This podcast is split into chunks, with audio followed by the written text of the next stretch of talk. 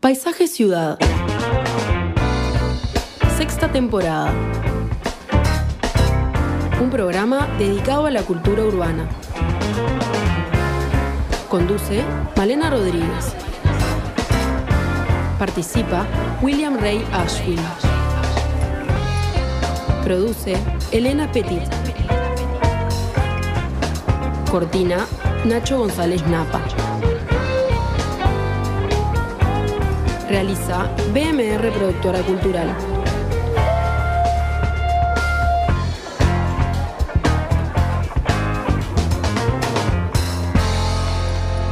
En Radio Mundo. Muy buenas tardes a todos, bienvenidos a Paisaje Ciudad. Y hoy vamos a estar hablando de una figura muy importante en el ámbito de la creación, en lo que tiene que ver con las ciudades y con distintos puntos de nuestro país. Para empezar, vamos a leer un poema, un poema sobre un puente, un puente ondulante, sobre un arroyo que desemboca en el océano, así que podrán imaginar a qué puente me refiero. Y el poema dice así. Entre agua y aire brilla el puente curvo, entre verde y azul las curvaturas de cemento, dos senos y dos cimas, con la unidad desnuda de una mujer o de una fortaleza, sostenida por letras de hormigón que escribe en las páginas del río. Entre la humanidad de las riberas, hoy ondula la fuerza de las líneas, la flexibilidad de la dureza, a obediencia impecable del material severo. Por eso, yo, poeta de los puentes, cantor de construcciones, con orgullo celebro el atrio del Maldonado abierto, al paso pasajero, a la unidad errante de la vida. Lo canto porque no une pirámide de obsidiana sangrienta, ni une vacía cúpula sin dioses, ni un monumento inútil al guerrero, se acumuló sobre la luz del río, sino este puente que hace honor al agua, porque la ondulación de su grandeza une dos soledades separadas y no pretende ser sino camino. Es un poema que escribió Pablo Neruda cuando visitó a Eduardo Víctor Aedo en la azotea, en Maldonado, y bueno, está alabando, está eh, rindiendo homenaje a esta pieza constructiva de Leonel Viera. Leonel Viera es un autor de destacadísimas obras que buscan ser puestas en valor y difundidas mediante la exposición llevada adelante por la Comisión de Patrimonio Cultural de la Nación y el Centro de Patrimonio de la Facultad de Arquitectura, en una muestra que puede visitarse hasta el 22 de junio en el hall central de esta hermosa facultad. Es una preciosa oportunidad para ir a visitarla y, disfrutar de ese edificio, de ese patio inmenso, jardín, no sé cómo llamarle, pero con una arquitectura realmente destacada, y poder visitar, ver estas fotografías, estos textos que eh, evocan la figura de este este gran eh, creador eh, que, sobre el cual vamos a estar hablando ahora nomás con las arquitectas y docentes Tatiana Rimbó y Valentina Moro, integrantes del Centro de Patrimonio de FADU UDELAR. Vamos a tener también las participaciones del arquitecto Federico Mirabal para conocer sobre el proyecto ganador del segundo premio para el Ante Arena, cuya propuesta mantenía el edificio del cilindro integrándolo en una nueva concepción, y del decano de eh, la Facultad Marcelo Danza, que tomó como centro de su tesis doctoral a Leonel Viera. Bueno, recordemos que Leonel Viera eh, fue el creador del cilindro municipal, también de otros puentes como el de Sarmiento, la estructura del arco de Salinas, entre muchas otras obras y eh, formas de construir muy, muy vanguardistas. Pero antes de entrar en el tema, le damos la bienvenida a Willy. Presenta Parque del Recuerdo, tu parque tu historia. ¿Cómo andas, Willy? ¿Qué tal, Malena? ¿Cómo andas tú? Muy bien. Bueno, em, qué lindo acercarnos a este tipo de, personajes eh, tan, tan increíbles, ¿no? Uno se acuerda de, Dieste, por ejemplo, de Ladio Dieste, que era ingeniero, y en este caso tenemos a Lionel Viera, que no, no llegó a ser ingeniero, aunque estudió ingeniería, era casi un ingeniero, ¿no? Bueno, yo diría era un ingeniero. Era un ingeniero. El título aquí no, obviamente no es lo central, porque es una figura descollante del diseño y, de, del mundo ingenieril. Eh, Leonel Viera, como tantos otros grandes del siglo XX, estoy pensando en Le Corbusier, estoy pensando en Wright, estoy, bueno, pensando en una cantidad de, personajes que son los que revolucionan la arquitectura y que sin embargo sí tenían experiencias con algunos en algunos estudios, como Wright lo hizo con Sullivan o como Le Corbusier lo hizo con Le Platenier, para formarse y, trabajar. Pero bueno, el título sin duda nadie lo recuerda y nadie duda de que Le Corbusier o Frank Lloyd Wright eran arquitectos. En este caso se trata de un individuo que operó como empresario, eh, operó como calculista, porque de hecho muchos arquitectos lo llamaron para hacer el estudio de cálculo de distintas obras y operó también como actor creador, diseñador él mismo de piezas innovadoras, revolucionarias y que, bueno, hacen que, que su obra importe por todos lados. Fue un destacado empresario y además un investigador. ¿Por qué eh, era tan innovador la- lo que él hacía? Bueno, eh, yo creo que es innovador en la medida de que, bueno, voy a usar el, el último verbo, por el, el ejercicio de la investigación permanente. Un ejercicio que se ve en el proceso de diseño, que busca soluciones nuevas, diferentes, O sea, en la forma de construir, más allá de los diseños. Mm, No, primero el diseño. Yo, yo- yo me plantaría primero en el diseño, pero ese diseño se tiene que materializar. Y, y el, el- el diseño, entonces, pensado integralmente con la solución que hace posible eh, el resultado final. Y ahí, bueno, Viera va a establecer una cantidad de soluciones estructurales que luego tendrán su desarrollo en otras partes del mundo. Y, bueno, el caso del cilindro municipal es un ejemplo, ¿verdad?, de solución de cubierta muy innovadora. Eh, el caso del puente de- del Maldonado es otro ejemplo también muy innovador. Y yo creo que eh, también, por ejemplo, el estudio de la prefabricación, que junto con Homero Pérez Noble desarrolló un- una tarea importante en este sentido. Siempre destaco además que en el caso de Viera, Viera era un empresario particular, que tomaba mucho riesgo. Era, eh, digamos, un actor que, que no, no, no rehuía del riesgo, no iba por el camino más cómodo, más seguro. eh, y, eso tiene que ver con la innovación. Y estar muy seguro de la innovación que realiza. ¿no? Entonces, mm, sí, yo siempre digo, es muy fácil cuando operamos con los dineros del Estado y arriesgamos, porque bueno, en definitiva paga papá Estado. Pero él arriesgó muchas veces con, digamos, con su ejercicio como empresario, ¿no? Con resultados que podrían haber sido muy dramáticos. Eh, y sin embargo se tenía una, una enorme fe y estaba muy seguro de lo que estaba trabajando. Un poco en ese sentido, como, como sucedía también con Eladio Dieste.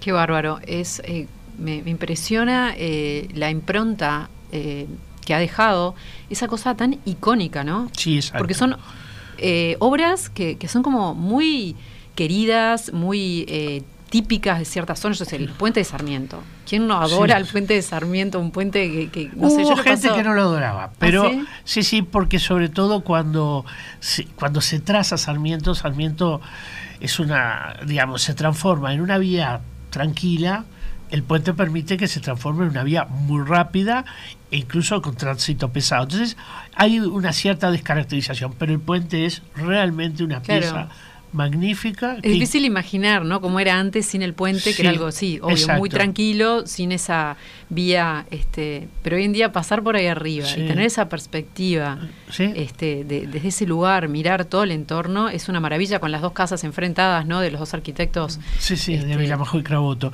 Eh, pero yo creo también que tiene mucho que ver eh, esa, esa palabra que usaste, la iconicidad, Eso, ¿no? uno piensa, él era de Tacuarembó, ¿verdad? Sí. Y, y que estuviera ese, este, en- no sé cómo llamarle, en el barrio que él hizo ese Todo el, hongo. mundo dice el hongo, El así hongo, que, que, es como muy como típico, tal. ¿no? El hongo de, de Tacuarembó es también como otra seña. Sí. Entonces hizo cosas como muy, muy de autor. Sí, y yo creo que en ese sentido es muy importante el manejo de la organicidad, de la forma orgánica por un lado, y después de la organicidad de, todo el sistema concebido desde un solo lugar, que era la mente de, Leonel Viera. ¿no?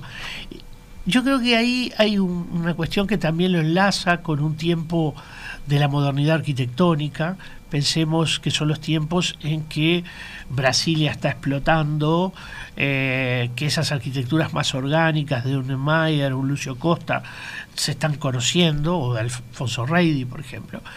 Entonces, ah, em, digamos, está dándose todo el aporte de Leonel Viera en un tiempo donde la arquitectura moderna y sobre todo en Latinoamérica está caminando por un por un lugar muy particular que tiene que ver con la identidad, que tiene que ver con, con bueno, generar piezas de enorme caracterización y que además terminan, como el caso del puente de Maldonado, caracterizando también el lugar.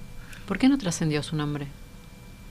Es una buena pregunta. Yo creo que era un nombre que trascendía en, en el ámbito de los conocedores, en el ámbito de algunos empresarios, eh, pero quizá la primera pregunta que hiciste eh, era o no era ingeniero, yo creo que esas cosas en Uruguay pesan, ¿no? A veces pesan mal.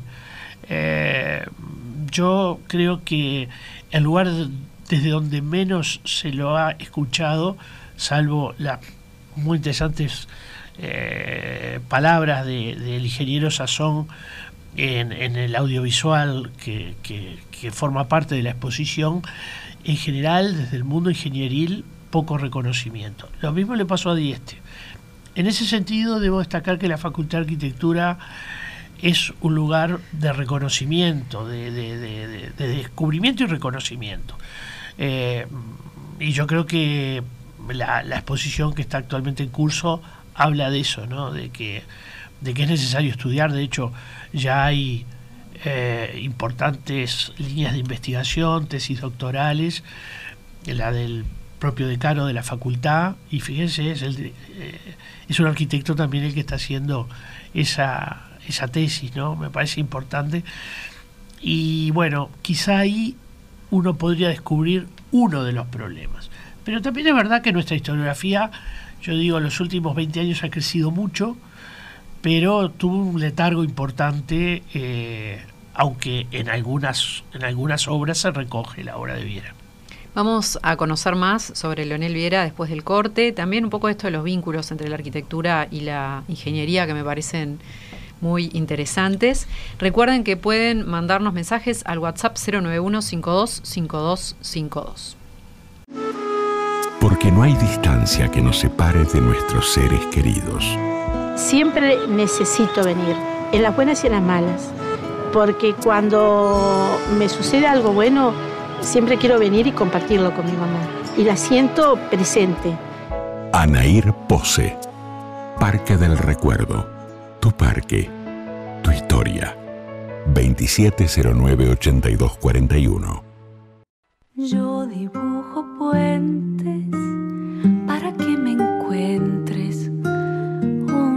puente de tela con mis acuarelas, un puente colgante de tiza brillante, puentes de madera con lápiz de cera.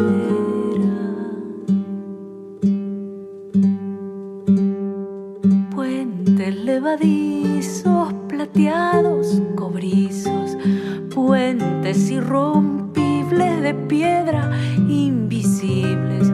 Y tú quien creyera no los ves siquiera. Hago cien diez uno. No cruza ninguno más.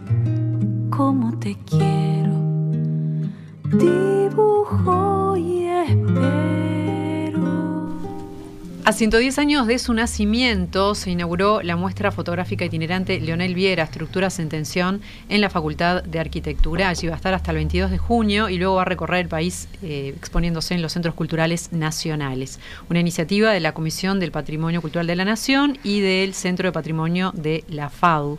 Y ya estamos recibiendo a dos exponentes de este Centro de Patrimonio, Tatiana Rimbod, que es arquitecta, magíster y candidata a doctora en Historia de la Arquitectura, docente del Instituto de Historia de la FADU e integrante del Centro de Patrimonio, como decíamos. Valentina Moro es arquitecta docente del Instituto de Proyecto de FADU, se desempeña en cursos de grado y posgrado e integra también el Centro de Patrimonio de FADU. Bienvenidas. Gracias. Bueno, ¿cómo surge la intención de realizar esta investigación sobre Leonel Viera? Bueno, la iniciativa es eh, una invitación de la Comisión eh, Nacional de Patrimonio y Cultural de la Nación em, que se acerca con esta como idea al, Centro de Patrimonio de FADU, que, es un centro muy nuevo, también hay que decirlo, tenemos unos meses de vida nomás. Y este es nuestro como primer gran proyecto, que por suerte salió muy bien, estamos todos muy contentos se acerca a la comisión con esta iniciativa y, recogimos como el tema, entendimos como su importancia y su pertinencia en este momento, un momento que, que sí viene bien como eh, poner en valor la obra de Viera que efectivamente, si bien aparece en alguna en parte de la historiografía, ha sido un poco eh, olvidada más allá de que hay tesis doctorales en curso este, y estamos como apostando a que el decano la defienda en algún momento. Em, pero sí, este, entendimos como la oportunidad de esta de, bueno, de poner en valor y mostrar eh, una, una, obra que es de una innovación increíble. ¿Qué, podemos ver en la muestra? Bueno, tenemos eh, unos paneles con información sobre la obra. Se presenta a Leonel Viera inicialmente, en realidad. Eh, después estas, estas obras que son em, más emblemáticas, ¿no? Arrancamos con el cilindro, pasamos por el puente de la barra, una serie de puentes más. Em, también el arco de Salinas, eh, ayúdame Tati con la memoria, pero bueno, terminamos con el puente flotante, una obra no realizada, pero un proyecto maravilloso de Viera. Paisandú Colón, ¿no? Paisandú Colón, exacto. Eh, y una pieza audiovisual en realidad eh, que es una síntesis de la información que vemos en los paneles con fragmentos de una entrevista eh, que hicimos en, a instancias de esta, de esta investigación al ingeniero Marcelo Sazón eh, por sus vínculos, digamos, con, con Leonel Viera. ¿Y qué desafíos les planteó, digamos, esta investigación, el acceso a los materiales?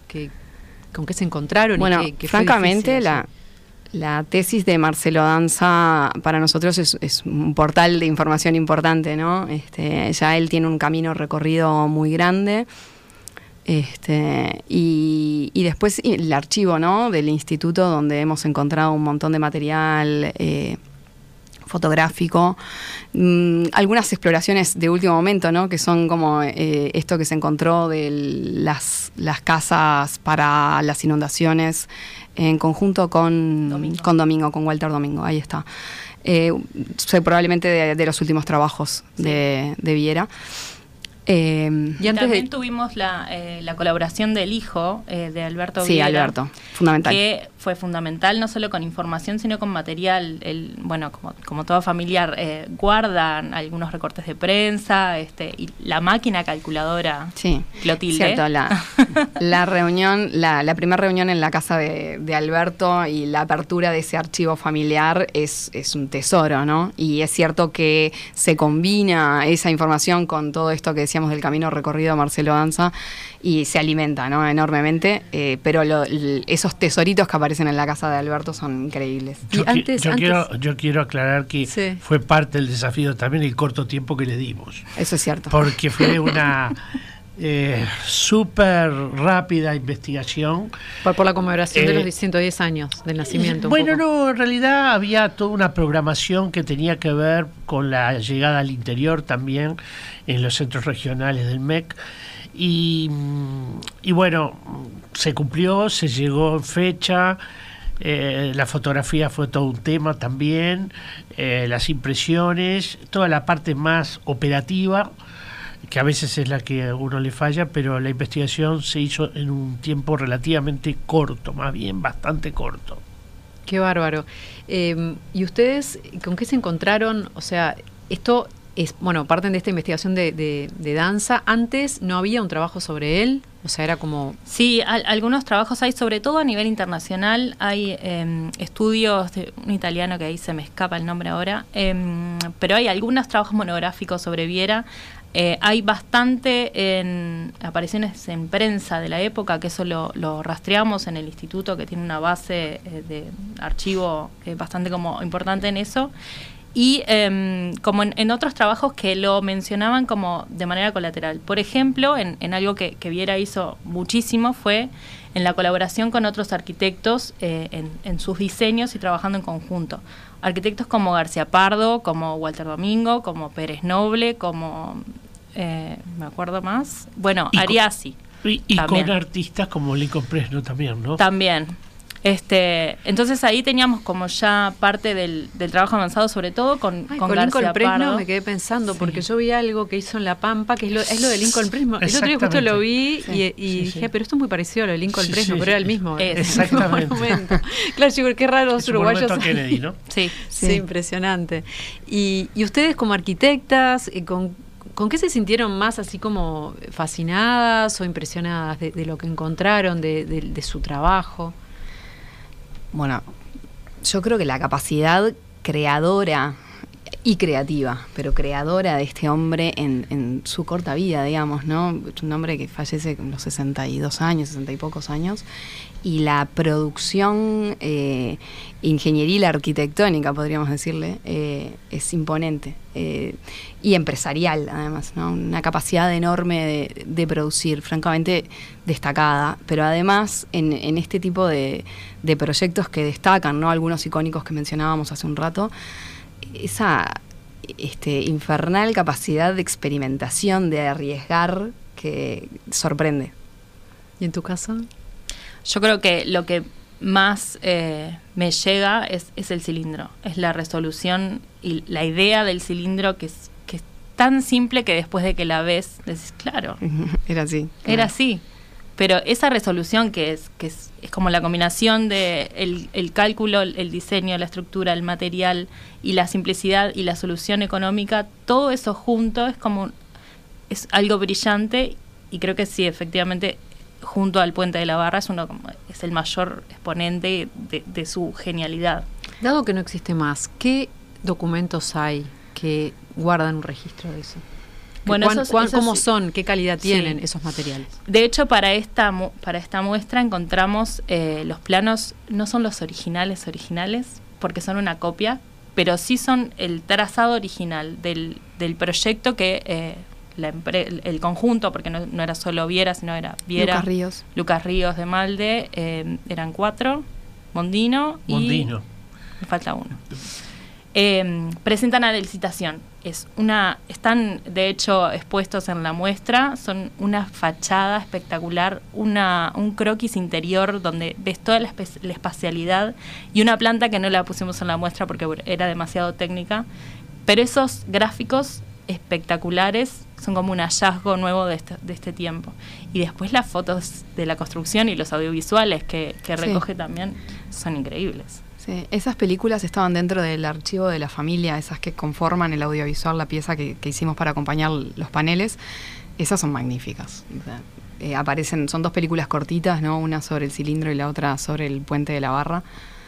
Realmente. Es bueno decir también Del proceso de construcción, ¿no? Perdón. que hoy permanecen todavía muchas iniciativas empresariales, ¿no? El caso de Biermont, el caso de Stiller, que siguen operando en el mercado nacional y que nacieron con la figura de él y todos teniendo un recuerdo excepcional de esa figura, ¿no? Hemos nos ha tocado hablar con, eh, con Alberto Taranto, por ejemplo, las cosas que, que ha dicho, las ponderaciones que ha establecido sobre la figura de Viera. ¿no? O sea, fue dejando huella no solamente en la materialidad de sus proyectos realizados, esto que dicen justamente, lo que tiene que ver con el proyecto mismo, pero también como persona, dejó una huella muy interesante, muy recordada, donde muchos de ellos este, hasta el día de hoy se asombran de ciertos principios o axiomas que eran para él y que sin embargo para los demás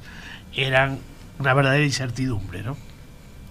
Bueno, aparte de provenir de la ingeniería, eh, tiene otras cosas que, hacen que haya sido su desempeño bastante paralelo al de Eladio Dieste, ¿no? Incluso los dos fueron candidatos intendentes en, un momento eh, similar. Eh, ¿Qué vínculos hay este, en la arquitectura y la ingeniería? me pongo a pensar, por ejemplo, el tema del cálculo. ¿Es mucho más fuerte en ingeniería? ¿Qué, cómo, qué, cosas hacen que se complementen bien estas dos orientaciones? ¿Qué, potencia una a la otra? ¿Cómo sinergia, ¿no? Claro, porque, no sé, llama la atención que dos, un ingeniero y otro casi ingeniero, o ingeniero, no sé, son como tan destacados, ¿no? Pero con obras que uno podría llamarle arquitectónicas. Bueno, pero está ahí ese límite difuso. Y trabajando con arquitectos. Y trabajando con arquitectos. Es como, no sé, son esos dos terrenos que se unen y está bueno ver eh, por qué se potencian tanto o dónde están los fuertes de uno y de otro. Bueno, estas exploraciones de Viera, eh, un, poco comentaba Willy hoy, ¿no? Justo eh, caen en un momento de, la arquitectura como muy particular, ¿no? En esto de las formas orgánicas.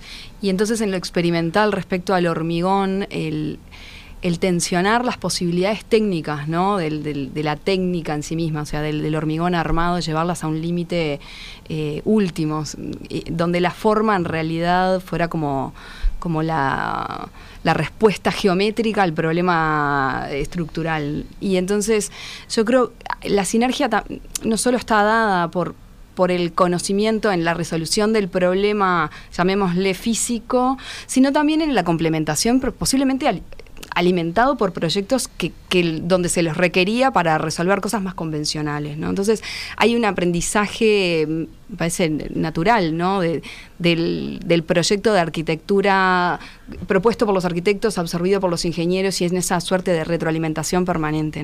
Había en aquel momento, bueno, seguramente lo, lo puedes decir mejor, Willy, pero eh, destacados como ellos no, no eran muchos, ¿verdad? Hasta hablamos de Dieste, hablamos de Viera, eran contemporáneos.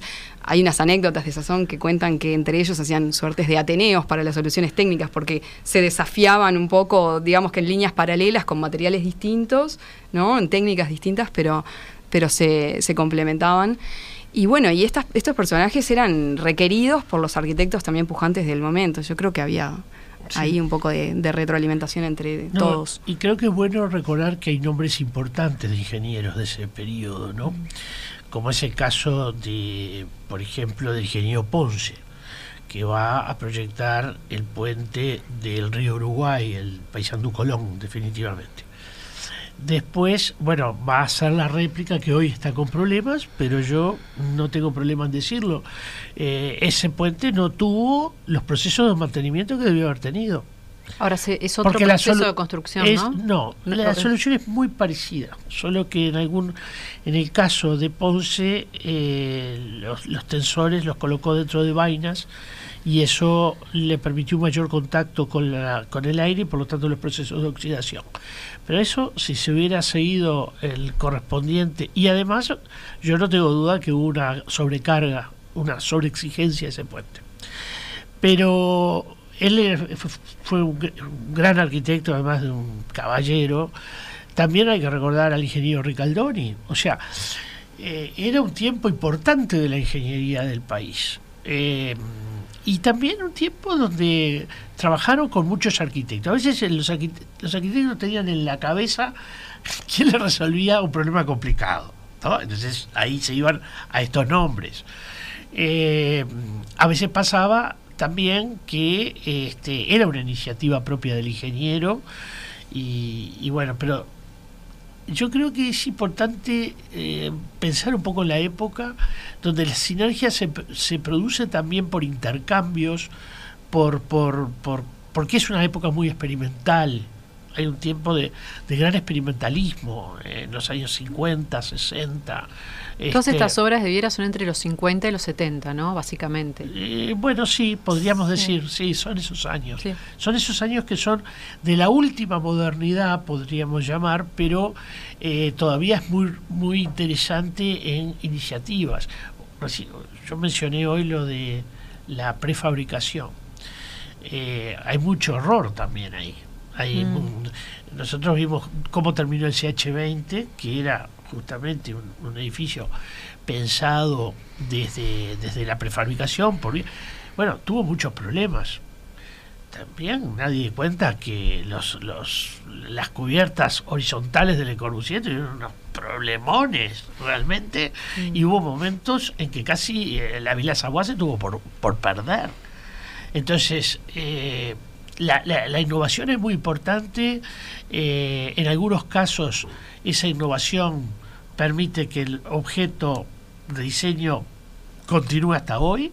También en otros casos se perdieron. Pero bueno, creo que habla de, de ese impulso por, mm. por, lo nuevo, por, por, por investigar. ¿no?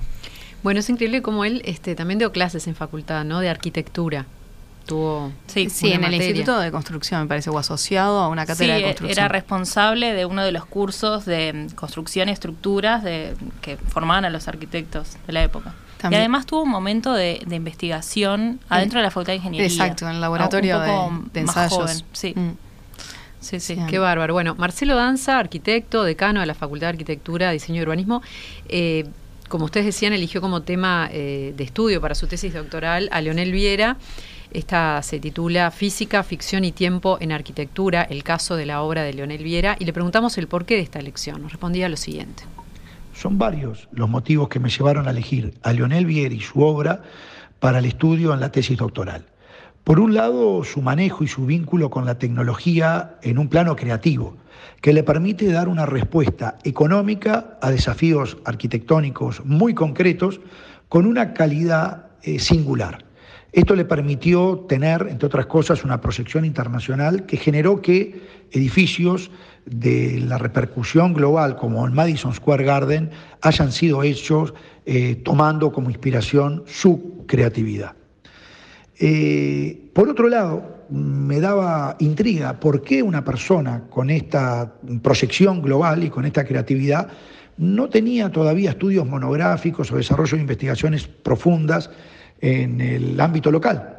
Pero por último, y es un tema que me permitió la propia tesis desarrollar, me parece que tiene una obra eh, hermosísima también en lo metafórico y como elemento de análisis y de reflexión para la disciplina arquitectónica.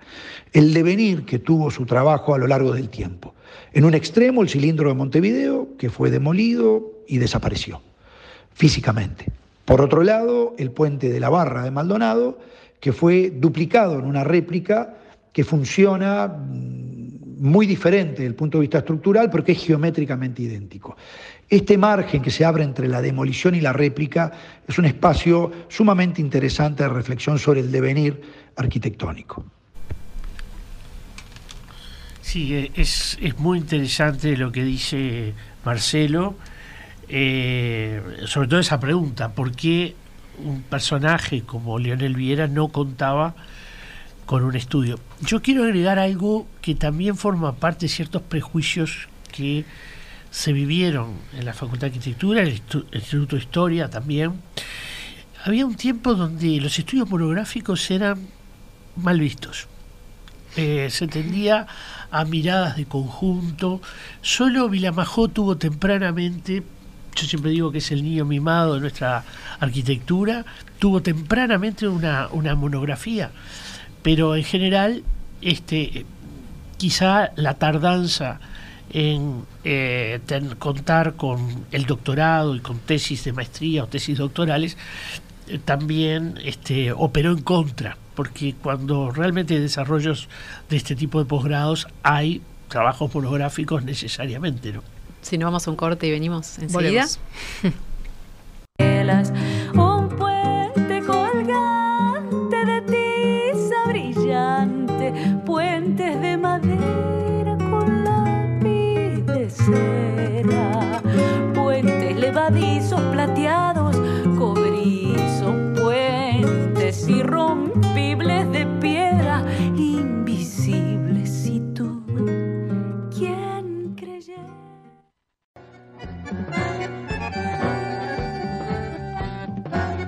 cilindro es una obra, como le podría decir, absolutamente de genio, de, de genio.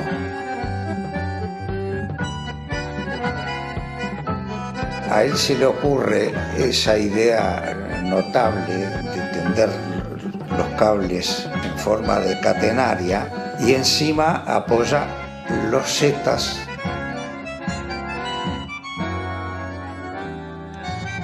Esas piezas se empezaron a fabricar al pie de la obra a medida que se levantaba el, cilindro.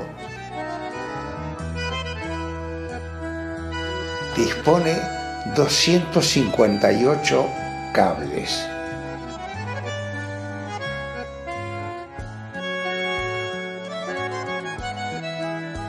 Esas piezas de 5 centímetros tienen una armadurita que él la dejaba prolongar cuando terminaba la, armadura y tenían como una forma de gancho para poderlas posar en los cables.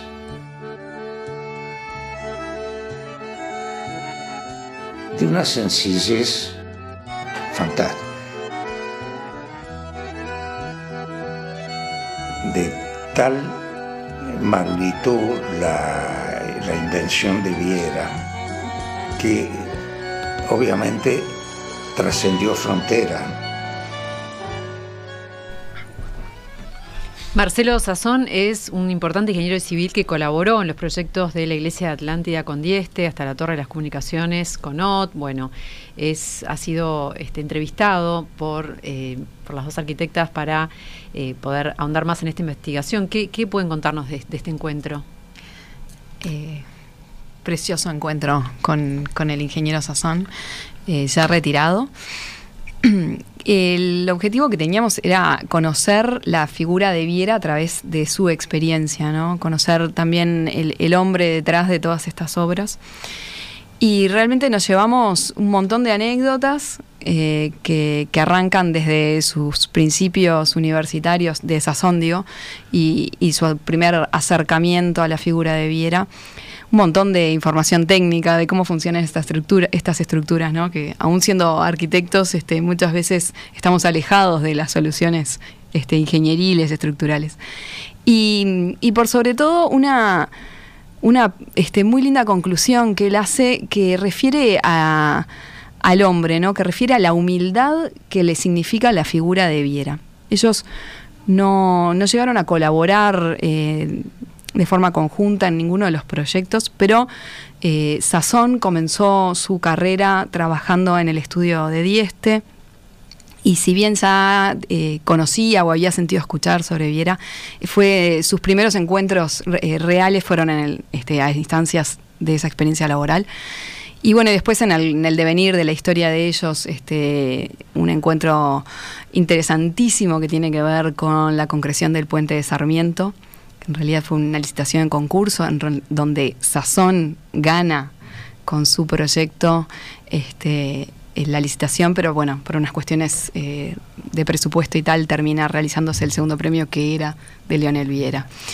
Y la última experiencia que tienen conjuntos es este un llamado que hace la empresa Ford eh, Motors Company en San Pablo, que en, en, la, en, el proyecto de creación, digamos, de la planta, de la instalación de la planta en San Pablo, hacen recorridos por Latinoamérica buscando figuras destacadas del desarrollo ingenieril, estructural, construcción, y los convocan a ellos dos y entran en una suerte de paralelismo, competencia por un puesto importantísimo en, en, en el proyecto de esta planta.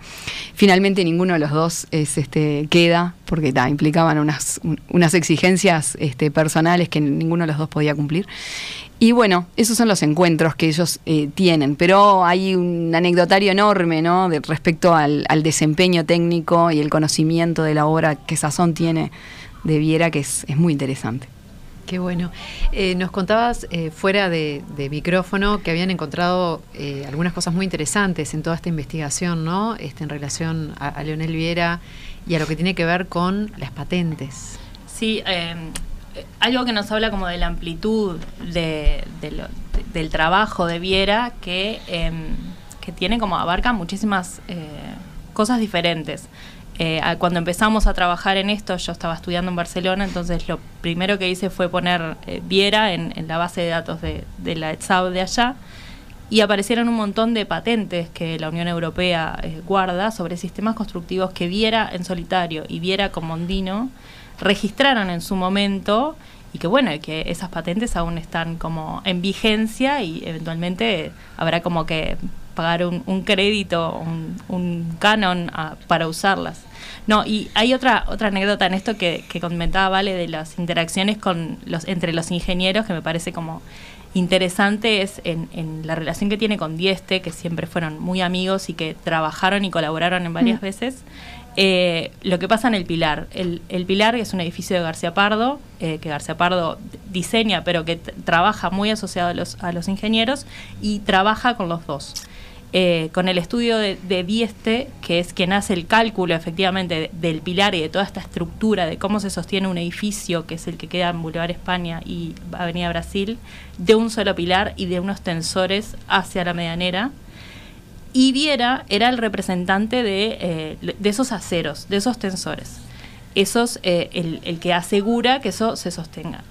lo que pasa en el, en el proceso de la obra es que la obra queda frenada por motivos económicos. Durante un, largo tiempo. durante un largo tiempo en estructura, o sea, solamente losas, pilares y nada más. Ahí pasan unos años y Dieste tiene como cierta preocupación de que ese, ese freno de la obra y la interperie em, haga como una mella en lo que es la estructura y bueno, hay como una preocupación coherente de decir, bueno, de los tensores. Y Viera dice, no, esto funciona esto va a funcionar. Hay un, montón de cartas muy interesantes eh, en el Instituto de Historia en la que eventualmente el edificio se termina de construir con el respaldo de que Viera como representante de estos aceros dice esto funciona y al final Dieste, muchos años después, termina diciendo en otra carta que, bueno, al final Viera tenía razón. Increíble alguien que patentó tanto no haya protegido el cilindro, ¿no? De alguna manera, ni se imaginó que podía tener un destino cruel. Es, es, así. Este, y no sé por qué, no tengo una respuesta. Eh, yo no vi las patentes que vio Tatiana, eh, me consta que son así, pero incluso me decían que son piezas pequeñas, piezas. Quizás mm, eh, es una cuestión casi borgiana, ¿no? Que esta esta gran obra, quizás más necesitada de una, de una patente, este, no pensó en ello, ¿no? Quizás por, lo, por, lo, por la dimensión que tenía. Pero si yo quiero cerrar este, con una reflexión sobre lo que, sobre lo que fue eh, esta, ese proceso de destrucción de del cilindro, ¿no? Creo que no fuimos muy conscientes ninguno. Eh, o sea, nadie se le ocurrió aclararlo, protegerlo, digamos. Desde ahí es que digo que ninguno. Mm. Después, cuando se produce el incendio, eh, a nadie eh, se nos ocurre plantear rápidamente que hay que reconstruir esa obra. No es verdad que es, era absolutamente irreversible el proceso y después finalmente cuando se implotó, o sea, eh, ahí sí hubieron algunas voces, eh, hubo, perdón, algunas voces, eh, y, bueno, pero el, el, tema es que la pieza desapareció siendo el inicio de un proceso muy interesante de nuevas producciones en materia de arquitectura, ¿no? Bueno, vamos a escuchar a Federico Miraba, el arquitecto también de la, de la Facultad de Arquitectura y Magíster por el Politécnico de Milano, que participó en numerosos concursos de arquitectura y urbanismo, públicos y privados. Bueno, ha tenido muchos premios. Em, y él tenía una propuesta que conservaba e integraba el edificio del cilindro municipal y le preguntamos el porqué de esta decisión. Nos decía lo siguiente. En síntesis, el círculo entendíamos tenía una serie de beneficios en cuanto a la resolución urbana del objeto la articulación de relacionamiento con territorio circundante, también por la dimensión histórico-cultural del cilindro de Viera, también por el estadio, digamos, en su dimensión fenomenológica, como experiencia no solo de ver el espectáculo, sino que verse entre los integrantes de la sociedad, un poco una idea que tenía escaso para aplicada al estadio centenario, que si bien aleja un poco la dimensión del espectador de la cancha y no lo hace tan compacto, eh, tiene una serie de beneficios en estos sentidos que estoy, tratando de explicar. Este, luego, mm, digamos, mm, no se trataba de, mantener el, cilindro por un romanticismo patrimonialista paralizante, sino que era una jugada, digamos, muy jugada, por decirlo de forma redundante hacia el futuro, digamos, o sea, era conservar y amplificar en un acto de construcción de identidad, eh, de manera, digamos, de consolidar y capitalizar en el presente el espesor del pasado, el espesor cultural del pasado, intentar interpretar el futuro generando una imagen como sintética, propositiva y verdaderamente lanzada hacia el futuro. Eso es lo que pretendía el nuevo cilindro, el etéreo, el, liviano contemporáneo, el, el más efímero, etcétera, etcétera y entendiendo al tiempo así como algo, digamos, no, no como un asunto lineal, consecutivo, continuo, sino como un movimiento más cíclico, cuántico, circular, posible y necesariamente de ser renovado y resignificado. Ese era el proyecto que entendemos se perdió Montevideo y que de tener un edificio con este con esta dimensión histórica y de, digamos de, construcción de identidad y no una una, una arena más genérica digamos este, y bueno, eh, creo que la potencia y, la, reitero, lo positivo de, poder a 10 años estar hablando de esto es, eso de la necesario rescate construcción de identidad a través de la figura de la modernidad uruguaya en particular, como una cuestión, te diría, de casi de supervivencia cultural, reitero, porque este, me parece que, es fundamental y reitero, sin una mirada romántico patrimonialista paralizante. Bien, ¿qué opinan? bueno, vamos a continuar porque sin palabras. Em, realmente eh, toda esta revisión de la obra de Viera, bueno, no, es muy importante, ¿no? Eh, va a seguir esta muestra por el interior, en los centros regionales, y, hay algún tipo de acción más, no sé, estoy pensando en cartelería, en, cosas que, bueno, que uno cuando se acerca a los lugares pueda tener presente. Bueno, a ver, eh, en Montevideo ya está en dos lugares, está en la Facultad de Arquitectura y en el Ministerio de Transporte y Obras Públicas. Y va a continuar en, de forma itinerante en distintos centros regionales del interior, con presencia de algunas charlas y algunas mesas que se van a realizar creo que sobre todo en Tacuarembó hay que recordar que, que Viera era una persona Tacuarembó que trabaja también con, Lucas Ríos, también una, un personaje importante de, la, vida profesional de, Tacuarembó. Este, es lo que tiene Tacuarembó, ¿no? tiene mucha gente. Desde Gardel a Leonel Viera, podríamos decir. Impresionante, impresionante. Me quedo pensando en tu pregunta, Malena, sobre el audio de, Federico Miramal. Em, es, mm, podríamos decir, como dijiste, Willy, nadie, ¿no? haciéndonos todos cargo como colectivo, nadie advirtió el haber este, protegido. Pues se lo veía tan robusto también, ¿no? al cilindro uno piensa eso fuerte, digo, como algo de cemento fuerte. Que Sí, es sorprendente como la cubierta colapsó y el cilindro seguía estando ahí, ¿no? Eh, como, ¿no? Si uno piensa en el conjunto, entiende que es un sistema que funciona todo integrado y sin embargo el, hormigón, ¿no? O sea, la estructura, la solución para el cilindro eh, le, permitió estar ahí, eh, parado, ¿cuántos años? Desde que colapsó hasta que la implosión... ¿40? Uh, uh, no, no, no, me refiero desde la cubierta que cae. Sí. pero no sé, son por lo menos eh, más de dos años. Sí. Y, y bueno, eh, los concursos tienen eso, ¿no? En realidad, este, no siempre estas consideraciones están tenidas en cuenta y precisamente porque antes tampoco hubo una manifestación de protección de este, de este objeto construido. A mí me parece, eh, por lo pronto, por lo, por lo que habíamos, este, digamos que, lo que con lo que nos aproximamos en la investigación, que el Leonel Viera intentó patentar la, idea del cilindro en Estados Unidos y por algún motivo encontró algunas trabas que no se lo permitieron.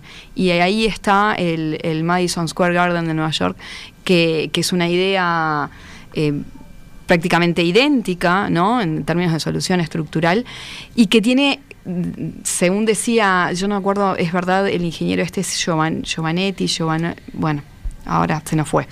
eh, algunas soluciones que lo, hacen distar eh, como, en, digamos, en eficiencia de respecto al, al cilindro que tienen que ver con, con cuestiones como los desagües y algunos este, acondicionamientos, digamos, que parece que el, sol- el- el- cilindro resolvía con, mucha agudeza y con mucha austeridad también y que este otro edificio no lo hace. Bueno, en, en suma, digamos que ahí ya hubo como una serie de trabas que, bueno, el devenir histórico termina en nadie advirtió que esto podía haber sido una pieza este, de, a, a proteger, ¿no? Sí. Sí, yo me quedé pensando en lo mismo, en la pregunta y, y más allá del concurso o no, me parece que, que una obra que iba a ser efímera al principio, era- estaba pensada para una Exacto. exposición En el marco de la exposición, claro. del- que no iba a durar más de uno o dos años, que estuvo en pie un montón, albergó diversa cantidad de, de actividades y que sí efectivamente tiene como un valor eh, patrimonial hasta, hasta hoy que no existe para todos nos- nosotros, los, los uruguayos, que, que bueno, que queda como en, en nuestra identidad y memoria, que quizás no estuvimos a tiempo de, de hacer algo al respecto, pero sí que eh, poner en valor, recordar, registrar y difundir, creo que bueno, un poco este viene a salvar eso. Yo quiero de todas maneras eh, precisar que eh, la historia ahí también juega un papel muy importante. Esta ausencia de Leonel Viera en la historiografía local ayudó también a que esto sucediera. Bueno, esperemos que con estas acciones se pueda ir este, previendo más y, y- y evitando este tipo de cosas. Muchísimas gracias. Gracias, a ustedes. Nos vamos y nos reencontramos en una semana. Exactamente. Viva la radio. Chau. Paisaje Ciudad. Sexta temporada. Un programa dedicado a la cultura urbana. Conduce Malena Rodríguez. Participa William Ray Ashfield. Produce Elena Petit. Cortina Nacho González Napa. Realiza BMR Productora Cultural.